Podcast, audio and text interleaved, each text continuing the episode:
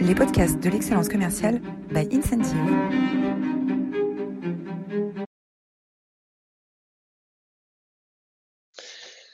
Bonjour à toutes, bonjour à tous, bienvenue dans cette nouvelle édition des masterclass de l'excellence commerciale.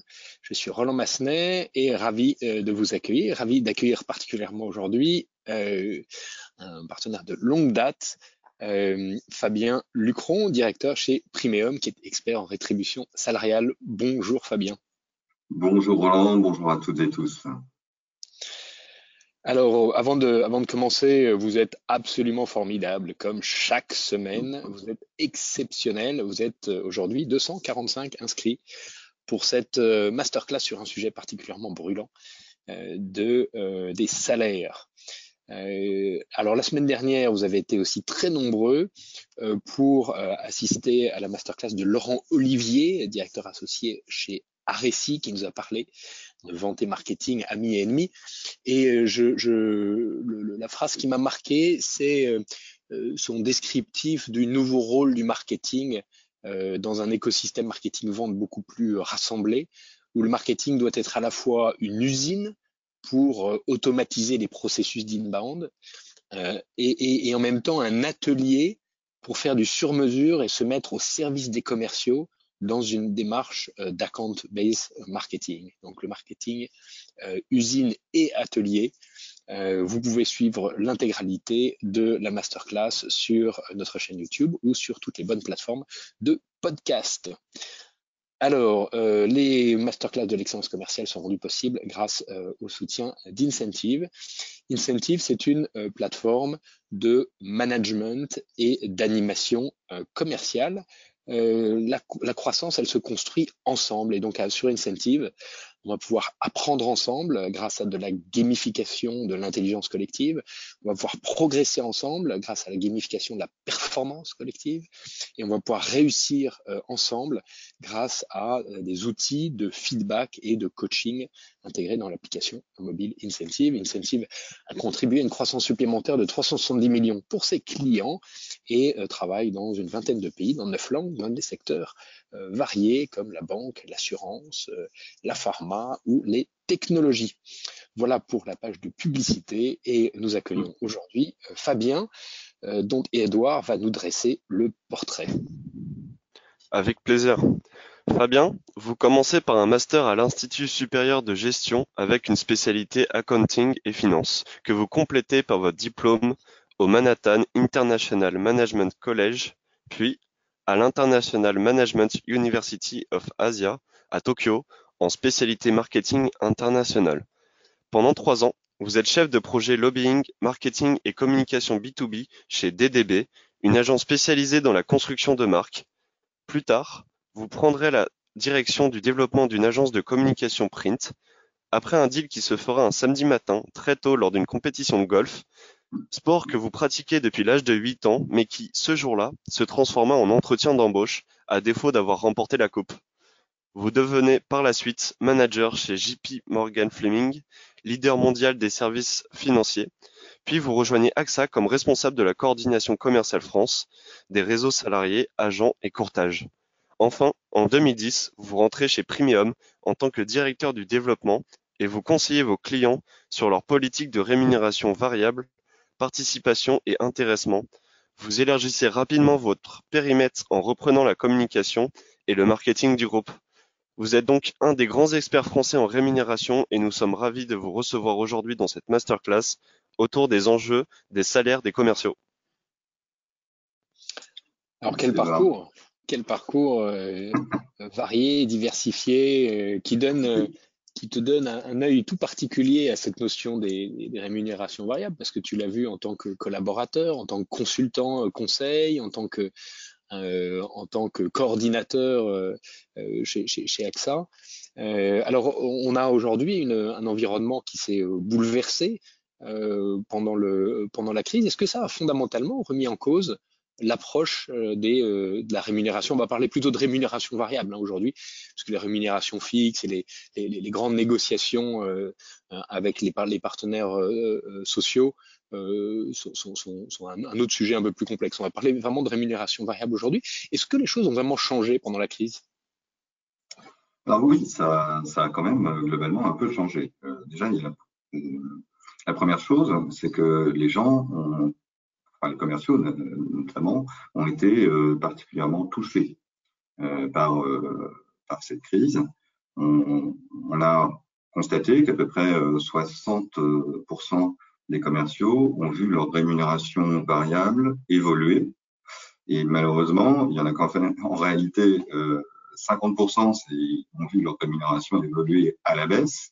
Euh, et puis, bah, ça a été quand même une opportunité pour 10% d'entre eux. ça, c'est plutôt une bonne nouvelle.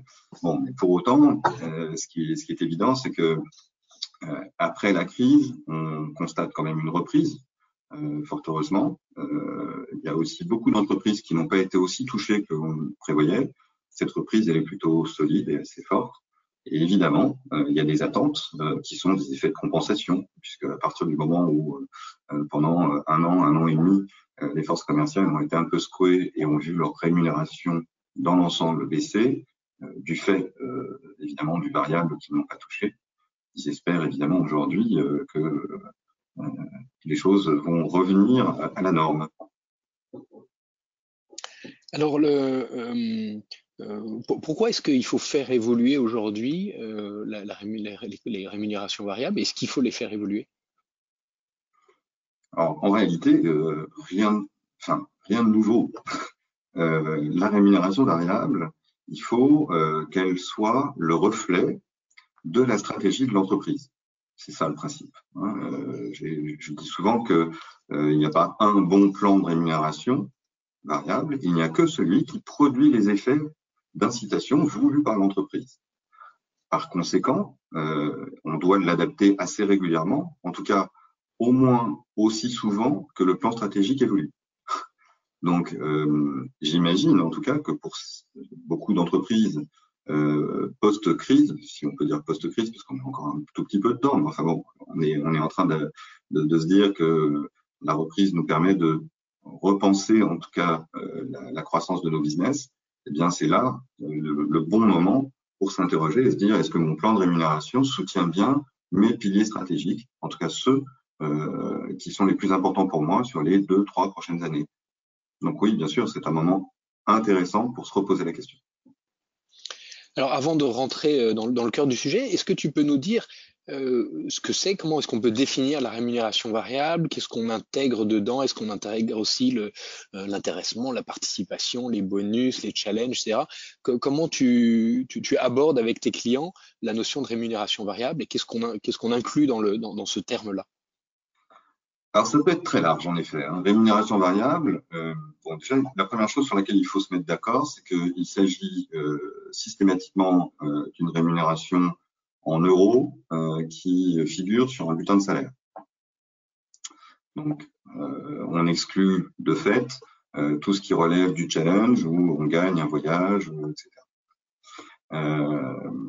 même si alors le challenge a tout à fait sa place et euh, en termes de motivation hein, de, des salariés. C'est pas dessus, mais c'est juste que c'est une autre euh, façon de faire. Euh, donc rémunération variable, c'est en effet généralement euh, une rémunération qui est liée à une exigence de performance. Ensuite, on peut imaginer, euh, bien entendu, lorsqu'on pense rémunération variable, des, des systèmes de type intéressement, participation, puisque c'est en effet variabilisé, si ce n'est que le système est totalement différent. Il est euh, purement euh, collectif et souvent, euh, d'ailleurs trop souvent, basé sur des critères financiers, donc de rentabilité de l'entreprise, qui sont très peu maîtrisés par les salariés eux-mêmes. En réalité, un système d'intéressement, pour être clair, on commence à en parler en fin d'année parce qu'on se dit bah tiens au final est-ce qu'on va le toucher ou pas? Euh, et euh, ça va faire le buzz si l'intéressement est, intéressant euh, ça va faire le buzz pendant un mois mais vos commerciaux se lèvent pas le matin en se disant tiens je vais aller bosser parce qu'on va avoir un super intéressement cette année. C'est pas comme ça que ça marche. Donc ça n'a pas vocation à motiver au quotidien. Ça a vocation potentiellement à fidéliser des collaborateurs. Ça fait partie de ce qu'on appelle le package de rémunération. Ce sur quoi nous intervenons le plus souvent, même si on intervient aussi bien sur euh, euh, des, euh, intéressements, c'est plutôt évidemment les plans de rémunération variable qui, qui eux, intègre, on va dire, tout type de critères de performance, qu'ils soient qualitatifs ou quantitatifs. Et alors pourquoi est-ce que la rétribution des commerciaux doit évoluer aujourd'hui? Alors pourquoi est-ce qu'elle doit évoluer aujourd'hui? Bah Parce que je pense que, alors à la fois les, les comportements changent. Euh, on doit, euh, notamment pour euh, changer les modes de management, hein, le, le, télétravail en est une des causes. Et donc pour le, la rémunération notamment des managers, il y a quand même beaucoup de choses à réinventer.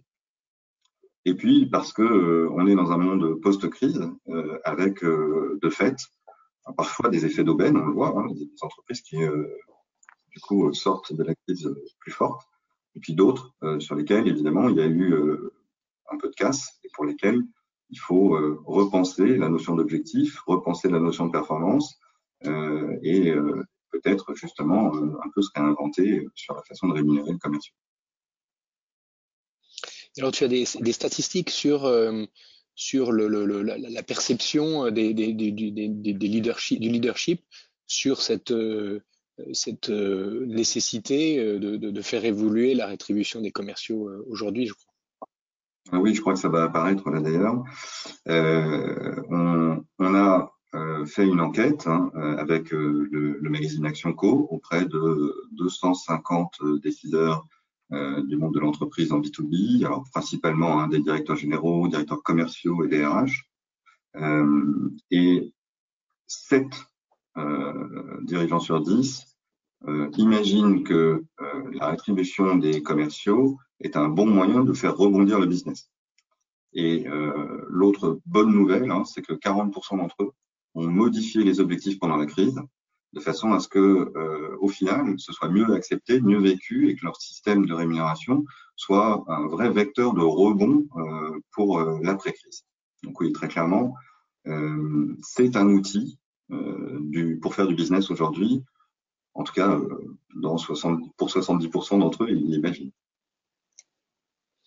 Alors, qu'est-ce qui fait un bon système de rémunération variable Quels sont les, les, les critères, les cases qu'il faut cocher pour s'assurer qu'on a un, un, un, système de rémunération variable qui soit efficace? Alors, déjà, pour qu'il soit efficace, il faut qu'il produise les effets d'incitation que euh, l'entreprise souhaite. Et ça, franchement, c'est rarement, rarement le cas. C'est-à-dire que euh, ce qui est clair, c'est qu'on on a tendance à reculer le moment où on va changer le système de rémunération variable parce que on se dit que c'est une source d'ennuis euh, potentiels. Il faut euh, souvent se dire que on va devoir, enfin, c'est anxiogène en réalité. Les commerciaux, quand on leur dit qu'on change leur rémunération, la première chose à laquelle ils pensent, c'est qu'on va leur demander de faire plus pour un enjeu qui est moindre. Euh, alors qu'en réalité, c'est évidemment pas ça qui se passe. Euh, mais bon, on leur demande souvent de faire plus parce que les objectifs baissent rarement d'une année sur l'autre. Oui, alors ça c'est vrai, on leur demande souvent de faire plus. Pour autant, l'enjeu en lui-même euh, est ou constant ou en hausse. Parce que si l'entreprise gagne plus d'argent, hein, le principe de la rémunération variable, c'est de partager justement la valeur. Donc, euh, euh, c'est anxiogène et donc c'est une des raisons pour lesquelles les entreprises n'y touchent pas trop, ou en tout cas pas, assez souvent. Parce que en moyenne, on constate que les plans de rémunération variable évoluent tous les sept ans. Et euh, pourtant, à ma connaissance, euh, les plans stratégiques, on les fait sur 3, 4, 5 ans grand maximum. Donc, euh, euh, si on, se, on, admet que les plans de rémunération sont là pour soutenir le plan stratégique, il y a assez peu de chances pour que les deux soient alignés. Donc, parfois aussi, on est dans des contextes sociaux compliqués. Il y a aussi des freins structurels dans le, euh, changer un plan de rémunération variable, ça veut dire souvent repasser devant les, les instances représentatives et, et, donc euh, faire face à potentiellement euh, des personnes qui refusent et donc des négociations de départ complexes. Donc c'est aussi ouais. il y a des freins structurels. Est-ce que ces freins ils sont structurels juste en France? Je sais que tu travailles beaucoup à l'étranger aussi. Hein, dans, dans, de nombreux pays. Est-ce que mm. ces freins structurels, ils seront, ils seront partout les mêmes ou est-ce qu'on est, on est un peu bloqué de fait de notre législation en France? Hum, Alors, le, cas français est un cas un peu à part, c'est vrai. Euh, on, a, euh, on a une culture, on va dire, de la négociation avec les organisations syndicales qui euh, est pas assez forte, qui du coup, euh, par nature, a tendance à être dans l'affrontement. Euh, et euh, de fait, en effet, certaines entreprises repoussent le projet de, toucher à la rémunération variable parce qu'ils ont peur de justement de, ce passage devant les instances. Pour autant, déjà la bonne pratique, c'est de, de, ne pas inscrire la rémunération variable dans un contrat de travail. Donc on n'est pas obligé de le faire. On peut euh, stipuler qu'il y aura une rémunération variable. On peut en stipuler l'enjeu, c'est-à-dire le montant cible. Mais en revanche, euh, les règles de fonctionnement de cette rémunération, au même titre que d'ailleurs les indicateurs de performance, euh, peuvent tout à fait être communiqués aux collaborateurs annuellement ou chaque trimestre, etc., par note interne. Ce qui fait que du coup, lorsque vous faites évoluer votre dispositif, euh, il ne s'agit pas d'un avenant au contrat de travail, pas du tout. Il s'agit juste d'une note interne. Et c'est totalement, enfin, c'est légal et c'est même euh, dommage d'ailleurs que les entreprises ne, le sachent pas. Oui, c'est un point, c'est un point important ça. Alors si on revient au, à, la checklist euh, d'un bon plan de, rémunération variable, donc il faut qu'il soit incitatif sur les comportements qu'on veut activer, c'est ça? Ça c'est ton, ton premier point. il faut qu'il soit équitable. la grande clé, c'est l'équité aussi. Équitable. C'est euh, ouais. Euh, alors, ne pas confondre égalité et équité. Équitable veut dire il faut que tout le monde ait les mêmes chances d'atteindre l'objectif qui lui est proposé. Pour autant, à la fin, il y aura des performeurs et des sous-performeurs, et donc il y aura bien une variabilité hein, dans les primes distribuées. D'accord? Ensuite, un bon plan de, rémunération variable, c'est celui qui fabrique le niveau de sélectivité et de différenciation voulue. Donc la sélectivité, c'est le nombre de perdants dans le dispositif. Nous, on, entend par perdant quelqu'un qui touche moins de la moitié de la prime cible. Euh, parfois, on constate que, et c'est souvent le cas, les entreprises mettent des effets de seuil qui sont assez lourds. On fait commencer, par exemple, les primes à 95% d'un objectif. Et ça, ça élimine d'office déjà 45, 50 ou 60% euh, des équipes. Bon, faut se poser donc la question de, à la fois de précision de l'objectif, d'une part, mais d'autre part de pourquoi est-ce qu'on a voulu commencer à 95%. Souvent, c'est simplement par, euh, euh, c'est culturel. C'est je ne veux pas payer en dessous de l'objectif. Alors qu'en réalité, euh, pour amener les gens vers la performance, il faut leur montrer qu'il y a quand même quelque chose à gagner un peu avant. Donc ça, c'est les niveaux de sélectivité. Et puis après, il y a les niveaux de différenciation. Est-ce que j'ai besoin euh, de donner une grosse partie de mon budget de rémunération au top 10 des performeurs ou est-ce que euh, je peux le répartir de façon plus, plus souple entre, entre les gens c'est si mes 10 meilleurs commerciaux font 90% de mon chiffre d'affaires, c'est pas complètement illogique que je leur, je leur consacre une grosse grosse partie de mon budget de rémunération.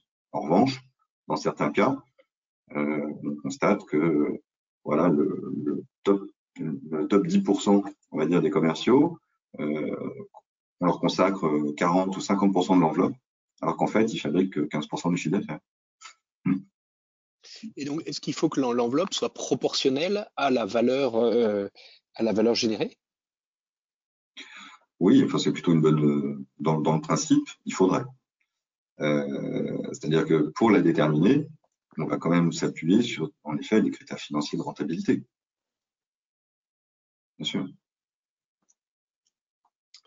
Et alors, euh, il y a une question qui revient souvent chez nos clients, qui est, on voit ça surtout dans les managers, dans le management intermédiaire, des commerciaux, les bons commerciaux qui se plaignent parce que leurs objectifs sont euh, réévalués en fonction de leur performance précédente, de, l'année ou du trimestre précédent. Et donc ils disent, euh, si je fais un très bon trimestre ou une très bonne année, mes objectifs vont être euh, rehaussés. Et donc finalement, je vais gagner la même chose que, l'année d'avant, même si je continue à faire des performances exceptionnelles. comment comment aborder ce paradoxe? En fait, la notion d'objectif, elle se détermine euh, en fonction de l'évaluation d'un potentiel. Si on fixe un objectif à quelqu'un, c'est parce qu'on est capable d'évaluer le potentiel ou du portefeuille ou de la zone sur laquelle il est. Euh, donc, normalement, ça découle bien d'une analyse euh, précise et sur la base de critères qui sont connus.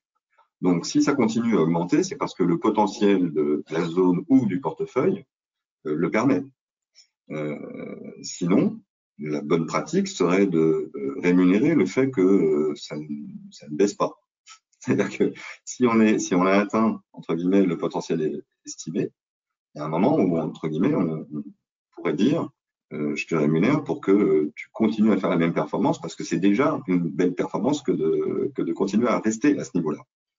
Euh, et ça, encore une fois, il y a des entreprises qui n'osent pas, c'est-à-dire euh, la mauvaise pratique classique, hein, c'est de se dire on m'a demandé 3% de croissance, bon, bah, je mets 3% à tout le monde, par exemple. Alors qu'on se doute bien qu'il euh, y a des situations complètement différentes et que pour certains, on va être, euh, pourrait leur demander 6 ou 7% de croissance parce qu'ils sont vraiment très en retard par rapport au potentiel de leur zone, et d'autres ont atteint vraiment euh, le maximum et euh, leur demander 3%, c'est insupportable. Donc en fait, on est bien là dans une réflexion sur comment est-ce que je dois décliner un objectif, par exemple national, en régional, puis en individuel. Et pour ça, bah, en effet, existe des bonnes méthodes, mais en revanche, on constate souvent que les pratiques euh, des entreprises sont parfois un peu décourageantes. Certaines entreprises euh, annulent maintenant, euh, enlèvent ou, ou rendent, rendent communautaire la notion de rémunération variable en se focalisant essentiellement sur l'intéressement et la participation. Euh, mm. On voit ça beaucoup dans, dans certaines euh, mutuelles, donc des, des, des, entreprises qui veulent donner du sens et une mission à leurs collaborateurs auprès euh, euh, de ce qu'ils appellent pas des clients, mais plutôt des adhérents, des sociétaires. Euh, voilà. Qu'est-ce que tu penses de cette de cette approche Elle paraît à la fois assez moderne et assez désuète. Qu'est-ce qu'est-ce que tu en penses? Alors, en dehors du monde mutualiste, parce que à mon avis, c'est un, un, champ de, c'est un champ un peu à part. Euh, mais ce qui est vrai, c'est que la rémunération variable, euh, lorsqu'elle est mal utilisée, c'est un outil contre-productif. C'est-à-dire que euh, c'est clairement un outil qui peut se retourner contre vous euh, lorsque lorsque c'est mal fait. Parce que au lieu de motiver à, à produire ce que vous attendez d'eux, ça va potentiellement démotiver les gens euh, et voire même ils vont essayer de trouver des astuces pour continuer à toucher et ne pas faire ce, qui est attendu. Donc euh, souvent, hein, et d'ailleurs je fais référence à un article que j'ai lu donc il n'y a pas très longtemps dans Action Co où le, patron de LDLC expliquait qu'il avait supprimé la rémunération variable de ses collaborateurs et que tout allait bien. voilà. euh, la réalité, c'est que quand il décrit un tout petit peu les, les ennuis qu'il avait avec ses plans de rémunération. Euh, il décrit que ses commerciaux faisaient du frigo euh, d'un mois sur l'autre. Euh, il décrit qu'il passait plein de temps à essayer d'optimiser les primes plus qu'à signer des contrats. Bon, bah, en réalité, tout ça, honnêtement, ce sont des choses que l'on voit régulièrement dans plein d'autres entreprises. Il y a quand même des moyens d'éviter de tomber dans ces pièges quand le plan est, est correctement fait et correctement designé. Donc en fait, partir du principe que on supprime la rémunération variable parce qu'en fait il y a des dysfonctionnements dans les plans de primes, c'est un peu dommage parce que ce qui est certain, c'est que les top performeurs de LDLC, eux, euh, ils y ont un peu perdu parce que ce qui s'est passé, c'est qu'on on leur a proposé un fixe un peu plus élevé pour faire passer la pilule du variable qui disparaît. Euh, et en fait, on avantage ceux qui n'étaient euh, pas les performeurs euh, les plus les meilleurs, vous voyez. Donc, euh, c'est à mon sens, c'est une mauvaise idée hein, que de partir du principe que euh, l'outil de rémunération variable, euh, on peut, on peut s'en passer, en tout cas dans le monde du commerce. D'ailleurs, la, la, tendance quand même profonde, hein, c'est d'utiliser la rémunération variable euh, sur euh, de plus en plus de profils. On, on l'élargit à, à, toute l'entreprise euh, très souvent et dans des tas de secteurs. Donc, après, euh, pour ta, quant à ta question dans le monde mutualiste, on, on, est plus sur une posture et euh, une, une, vision, on va dire, euh, du, du, monde du travail où euh, on, est centré sur, euh, en effet, le sociétaire, euh, le service rendu, et qu'au final, on n'est pas dans, pas dans un monde de performance. donc, à partir du moment où la performance et la qualité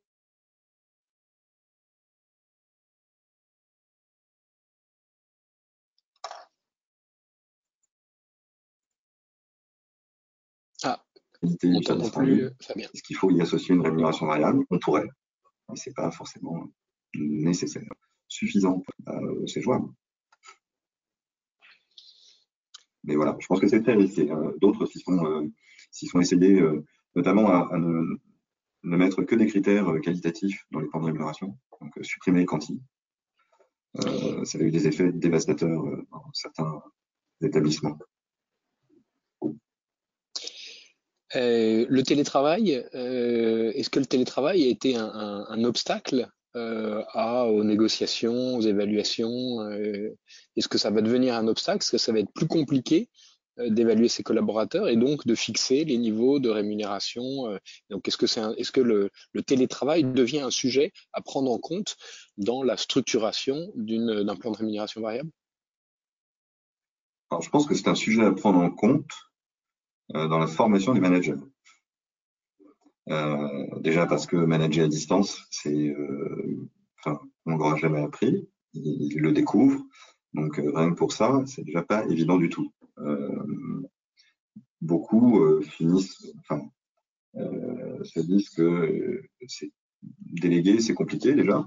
Alors déléguer et ne pas avoir le contrôle on va dire, immédiat de, ce que l'autre fait, est en train de faire, ils ont, euh, ça, leur, euh, ça leur pose souvent quelques problèmes. Alors, il est évident que du coup, dans l'évaluation managériale, lorsqu'il s'agit notamment de critères de MBO, euh, dans l'évaluation du coût du collaborateur, euh, ça complique un peu les choses.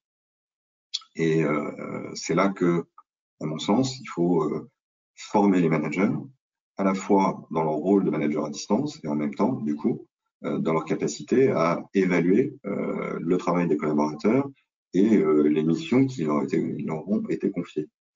C'est donc tout à fait possible hein, d'évaluer quelqu'un, même quand il est en télétravail.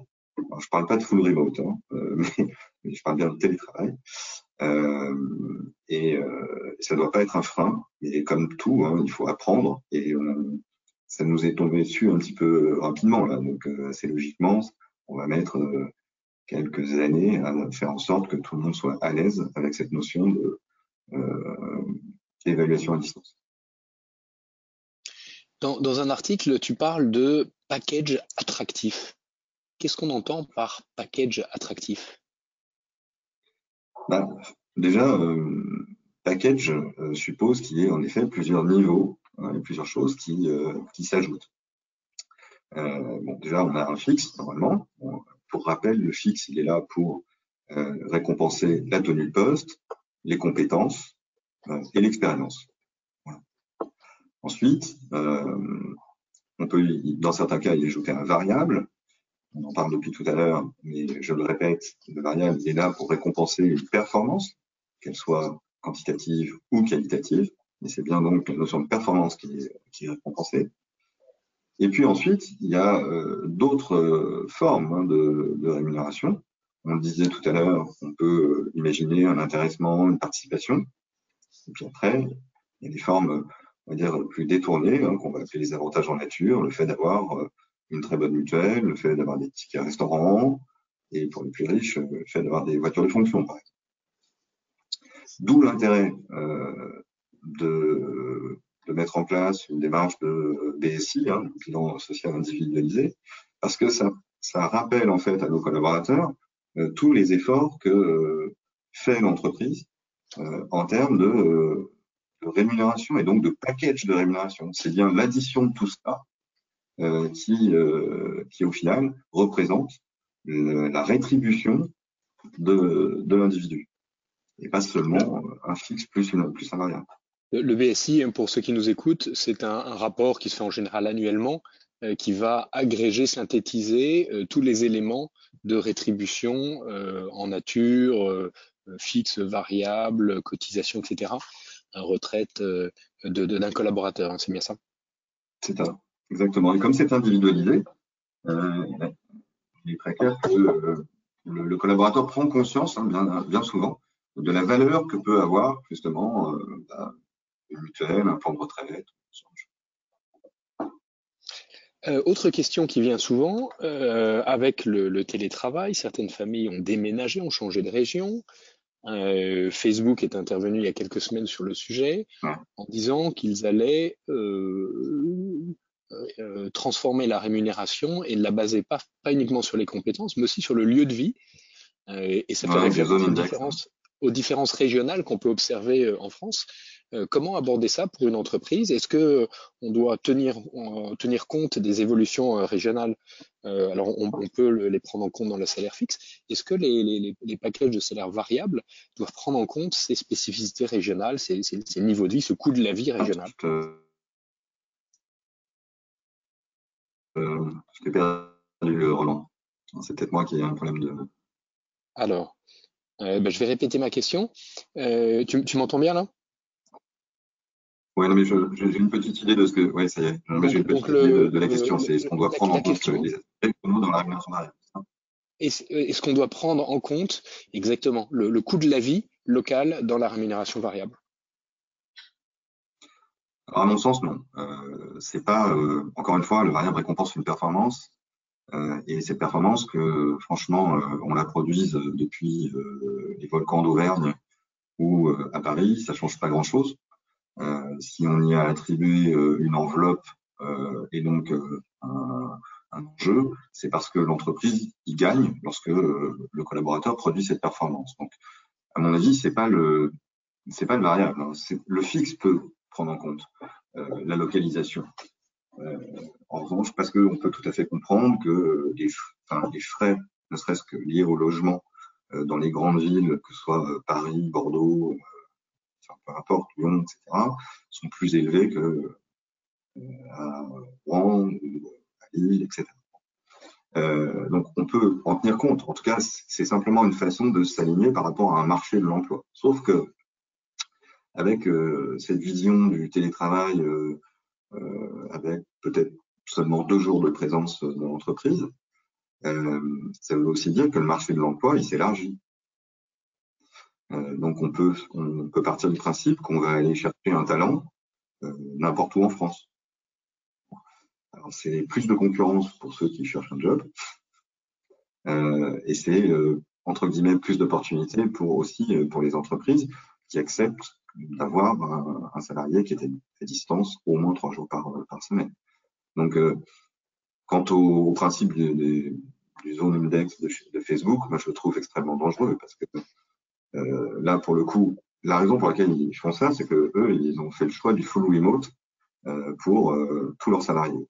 Donc, ça veut dire que plus personne ne va au bureau. bon, outre le fait que, à mon sens, c'est une perte de valeur majeure, parce que perte de créativité, perte de plein de plein de choses. il y a un autre sujet, hein, c'est que du coup, on, on, introduit une notion de concurrence internationale sur plein de postes. Euh, on a déjà, s'est déjà rendu compte, notamment dans l'industrie, avec l'industrie française, que bah, du coup, euh, avec euh, nos niveaux de salaire, il fallait qu'on produise uniquement des choses à haute valeur ajoutée, parce que sinon, bah, ça passe pas. Mais on est en train de reproduire ça sur le secteur tertiaire en faisant ça. si on accepte le full remote, ça veut dire que demain, bah les, développeurs, je peut-être pas forcément les recruter en France. Hein. Il y a des tas d'endroits où il y a très peu de décalage horaire et des gens très doués, ils parlent tous anglais, ça va très bien. Et euh, on va donc euh, commencer à tirer tous les salaires vers le bas. Donc, euh, à mon sens, il y a un vrai, vrai risque là. et donc, le, le, fait que Facebook dise je, paye différemment quelqu'un qui vit à New York de quelqu'un qui vit à, Delhi, oui, bah, je comprends, bien sûr. Mais euh, à ce moment-là, du coup, euh, pourquoi est-ce que je continue à embaucher des gens à New York? C'est tirer tous les salaires vers le bas ou tirer tous les salaires vers le haut. Euh, c'est aussi une source de revenus complémentaires pour, pour des pays qui ont des, des bonnes formations, notamment des bonnes formations techniques. Bah, oui, je suis d'accord. Alors, ce serait le cas s'il n'y avait pas d'index de, zone, justement. Parce que là, en fait, ce qui se passe, c'est que si on fait ce que Facebook a prévu de faire, euh, non, ça ne tire pas vers le haut les salaires des, des Indiens. Eh bien, Fabien, un grand merci pour cet entretien. On arrive à la fin de nos 30, de nos 30 minutes. C'est très court. On voudrait poursuivre tellement les, les, questions sont passionnantes. On a cette promesse, dans 30 minutes, vous êtes libre et on essaye de la tenir. On finit par nos deux questions traditionnelles. La première, quelle est ta plus belle expérience de management? Alors, ma plus belle expérience de management, en fait, euh, c'est pas forcément. Euh, non, je, je, vais pas. Je, vais, je suis désolé, je vais, euh, je vais. Tu vas pas répondre à ma question. Je vais ta question en fait, parce que je vais vous raconter la plus surprenante. Très bien. Plutôt que la plus belle. C'est il y a un petit moment quand même, hein, il, y a, il, y a, longtemps. J'étais dans la gestion de patrimoine et je manageais une petite équipe de, de 12 personnes. Et bon, assez classiquement, je faisais des journées d'accompagnement avec eux. Et puis euh, l'un d'entre eux, bon, euh, rechigner à les faire, ça certes, comme beaucoup, mais à chaque fois que, que c'était le vendredi, à chaque fois, il annulait. Il l'a fait une fois, deux fois, trois fois. Au bout de trois fois, je me suis un peu fâché et donc euh, fini par lui dire écoute là, c'est plus possible. Et donc, il finit en fait par m'avouer que le vendredi, il est chez sa maîtresse. C'est pour ça qu'il m'invente des rendez-vous et que, évidemment, je peux pas faire une journée d'accompagnement avec lui. Et en fait, la raison pour laquelle je vous raconte ça, c'est parce que je voulais vous, dire pourquoi les modalités de la rémunération peuvent induire des comportements. À l'époque, euh, ces, consultants, on les rémunérait avec une avance. Donc, c'était pas un fixe au sens réel du terme, c'était qu'une avance. Et tout le reste, c'était euh, donc du commissionnement pur. Ce qui veut dire que euh, ça correspond très bien à des gens qui ont un caractère d'entrepreneur pur. Ça peut pas convenir non plus à tout le monde. C'est-à-dire que quand euh, on, enfin, la rémunération variable et d'ailleurs le package de rémunération globale induit des comportements, y compris les plus surprenants, et c'est pour ça que je voulais vous raconter ça. et une, une citation qui t'inspire particulièrement? Alors, Sania, je te cache pas que je l'avais quand même euh, préparé parce que je sais que tu finis toujours par cette question. Euh, et donc, je vais vous citer euh, La Rochefoucauld, euh, qui, euh, qui a dit Le monde récompense plus souvent les apparences du mérite que le mérite lui-même. Le monde récompense plus souvent les apparences du mérite que le mérite lui-même. Eh bien voilà de quoi nous laisser réfléchir euh, et, et, penser. Un immense merci pour ce, pour ce partage. Pour aller plus loin, nous, allons, nous avons sélectionné euh, euh, quelques ressources euh, complémentaires. Bien sûr, le site de primeum.com. Primeum est, une, est le, spécialiste, un des grands spécialistes de la rémunération variable en France et en Europe. Donc sur le site, vous avez plein de, plein de bons articles, il y a notamment une revue de presse qui est très bien faite. un, un, article, un, un ouvrage un, peu général, mais, mais de référence, les grandes tendances des rémunérations euh, par les éditions législatives, hein, le guide des salaires 2021-2022. Euh, euh, ensuite, un article du blog d'Adeco sur la transparence. On n'a pas eu le temps d'en parler, ça sera peut-être l'occasion de faire autre, une autre masterclass sur est-ce qu'il faut rendre les salaires transparents dans les organisations, oui ou non pour ou contre. Euh, très bon, très bon article euh, équilibré du blog du blog d'Adeco que vous retrouvez sur le site adeco.fr. Euh, et puis un, un, ouvrage Game the Plan de Christopher Cabrera pour vous aider à réfléchir sur les sur les plans de rémunération pour les commerciaux. Voilà. Et puis également une, une, étude de référence de nos partenaires Up2 euh, qui euh, fait une grande enquête annuelle sur l'étude des salaires euh, des commerciaux et vous, vous l'avez en 2021 accessible sur, le, sur leur site également. Voilà, un immense merci à tous. si Fabien, tu as encore quelques minutes, on va prendre des, des, des questions. Euh, et puis pour euh, ceux qui doivent partir, euh, on vous donne rendez-vous la semaine prochaine avec Yannick Robert, un entrepreneur très charismatique qui va nous parler du code des samouraïs de la vente jeudi 29 octobre à 11h30. Et puis avant que vous ne partiez, je vous invite à aller sur le, le compte LinkedIn d'Incentive pour répondre au baromètre de l'excellence commerciale que nous avons lancé il y a une semaine.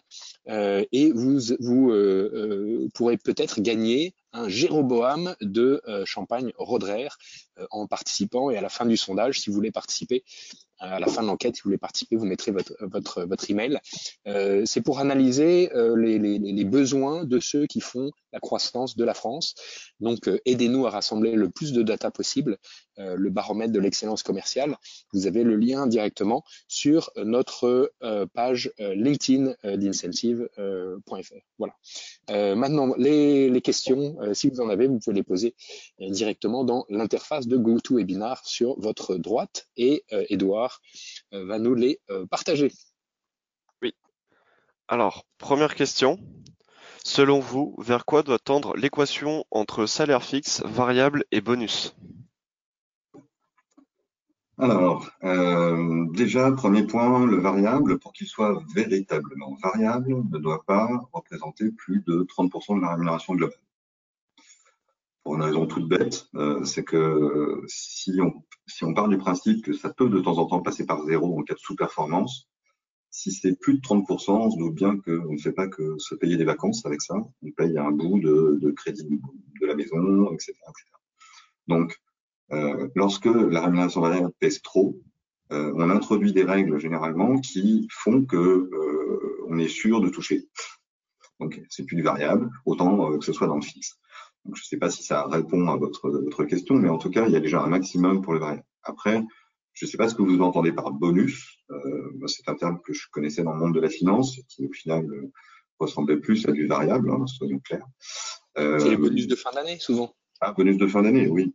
Globalement, si, là on est sur quelque chose de, collectif, bah, il faut que ça représente le bonus, il faut qu'il représente à peu près un mois de, rémunération pour que ça se soit susceptible euh, de créer de la motivation. Hein, c'est comme, euh, le, variable d'ailleurs. En dessous de 8%, euh, ça crée des effets opportunistes, mais certainement pas des effets de motivation. Quel équilibre doit-on adopter entre objectifs individuels et collectifs C'est une bonne question. Il n'y a, pas vraiment de règles, hein, mais euh, une première chose, euh, l'individu est ainsi fait que lorsque on lui propose une performance collective, il a tendance à compter sur les autres pour la produire. Donc, euh, l'individuel est par nature plus motivant que le collectif. Maintenant, euh, il y a des conditions d'utilisation hein, des, critères collectifs, notamment quand on a besoin de créer des comportements collaboratifs. Typiquement, euh, je suis dans un domaine, euh, on va dire, technique, et j'ai besoin euh, que une personne soit en avant-vente et qu'un autre close le deal. Bon, bah, évidemment, il faut qu'ils travaillent ensemble, ces deux-là, et qu'il y ait une partie, on va dire, collective, me semble tout à fait indiqué. Euh, la deuxième indication du collectif, c'est lorsque je suis incapable d'avoir une donnée fiable au niveau de l'individu. Alors, plutôt que de proposer un critère qui serait peu fiable, eh bien, si j'ai plus de fiabilité au niveau, au niveau équipe, ben, à ce moment-là, oui, euh, il faut euh, utiliser le collectif. Dans les autres cas, je recommande plutôt d'essayer l'individuel. Donc voilà. D'accord. Et comment éviter le dépassement budgétaire des, parts variables Alors ça, c'est un vaste sujet et pour le coup, il faudrait que j'ai un peu plus de 10 minutes pour euh, vous expliquer comment, euh, comment ça fonctionne euh, une enveloppe de rémunération variable et surtout comment on peut la rendre prédictible en termes de comportement. parce que ce qui est sûr, c'est que parmi mes clients, presque tous savent ce qu'ils veulent dépenser à l'atteinte d'un objectif. En revanche, quand ils sont à 107, 108% de l'objectif, c'est-à-dire qu'ils vont générer de la croissance. Tout le monde normalement est content, sauf que euh, si l'enveloppe de rémunération euh, a doublé euh, et que c'était pas prévu, euh, ça pour le coup, ça peut en effet poser de gros problèmes, au même titre que lorsqu'on est à 95% de l'objectif mais qu'on a dépensé l'enveloppe, peut-être plus, qui était prévu, ça aussi, ça pose de gros problèmes. Et surtout, ce qui pose problème, c'est qu'on ne l'est pas prévu. Moi, je n'ai pas d'avis sur le fait qu'il faille dépenser 140% de l'enveloppe pour aller chercher 5% de croissance. Ça dépend des business. Euh, en revanche, euh, j'ai un avis sur euh, oui, il est possible de prédire le comportement d'une enveloppe, mais pour cela, je suis désolé, il va falloir un petit peu plus de temps pour vous expliquer les notions de dispersion, tout ça. Je ne vais pas pouvoir y répondre aujourd'hui en tout cas, mais n'hésitez pas à me contacter. Dans ce cas, dernière question, faut-il plafonner les variables? Euh, ouais, c'est une, bonne question parce que il y a notamment lorsqu'on utilise du commissionnement cette promesse assez classique du fait que les, arbres montent jusqu'au ciel. ça fait rêver, enfin ça fait rêver certains qui y croient. La réalité, c'est que je pense que oui, euh, en tout cas quand on, utilise des, des objectifs par nature, euh, s'ils sont correctement fixés, ces objectifs, il y a assez peu de chances pour que les gens se baladent à 300% réalisés. Donc euh, oui, on plafonne. et quand on, quand on utilise du commissionnement, là aussi, ce qu'il faut, c'est surtout éviter les effets d'aubaine. si je reprends mon exemple de gestion de patrimoine, Bon, euh, si euh, un client en portefeuille appelle un matin parce qu'il a gagné l'euro million, 200 euh, millions d'euros, on peut pas dire franchement que ce soit une performance du collaborateur. C'est un gros coup de chance. Et le problème avec notamment le commissionnement, c'est que pourrait atteindre des niveaux de rémunération très très très très très élevés, qui poseront problème ensuite en termes de managérial et gestion globale d'ailleurs. Donc même ça, parfois, même avec du commissionnement, il faut avoir le courage de dire euh, je, je capte un peu les choses. Il est euh, midi et quart, c'est la fin de notre entretien. Fabien, Fabien un immense merci pour euh, toute ton expertise, tes explications très concrètes, très pragmatiques. Euh, et pour euh, ta belle phrase inspirante que je retiens euh, de La Rochefoucauld, le monde récompense plus souvent l'apparence du mérite que le mérite lui-même.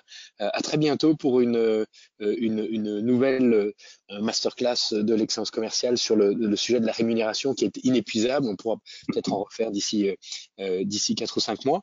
je vous donne à tous rendez-vous la semaine prochaine pour la présentation du livre Le Code des samouraïs de la vente de Yannick Robert. Euh, interview absolument euh, passionnante. Euh, merci à tous de votre fidélité. Merci Fabien. À très bientôt. Merci à toutes et tous. À bientôt.